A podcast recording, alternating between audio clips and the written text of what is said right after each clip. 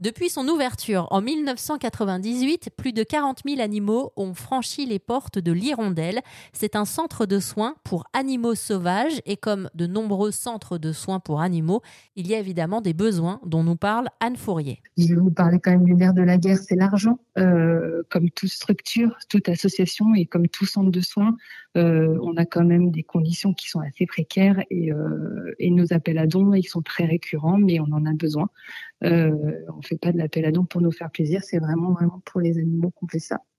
Et comme on augmente à chaque fois en nombre de pensionnaires, effectivement, ben, on a encore plus de besoins chaque année.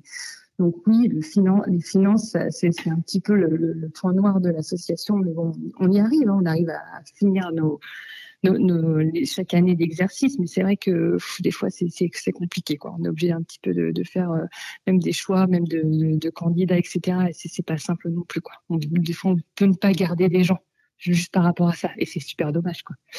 Voilà. Donc il y a ce côté financier. Après, effectivement, il y a tout le côté bénévolat euh, et aide matérielle, mais d'abord humain. Oui, on a besoin, on a besoin d'aide, on a besoin de, personnes qui, qui, ont envie de s'investir à nos côtés, euh, ou juste des bénévoles récupérateurs. Enfin, je dis juste, mais en fait, c'est des gens qui sont archi précieux parce que c'est un maillon de la grande chaîne euh, pour euh, rapatrier tous ces animaux pour lesquels on est sollicité sur nos quatre départements, puisqu'on intervient dans le Rhône, la Loire, la Drôme et l'Ardèche.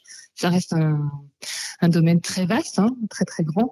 Euh, et nous, ces bénévoles récupérateurs, on en a besoin, mais au quotidien, pour rapatrier tous ces animaux. Donc ça, c'est vraiment très précieux aussi, puisque sans eux, les animaux n'arrivent pas jusqu'au sang, tout simplement. Quoi. Donc pas de soins. Et donc effectivement, derrière, on ne sait pas ce qu'ils deviennent. Et souvent, bah, c'est aussi des animaux qui meurent chez les particuliers. Merci encore Anne. Je rappelle que votre centre de soins pour animaux sauvages s'appelle l'Hirondelle.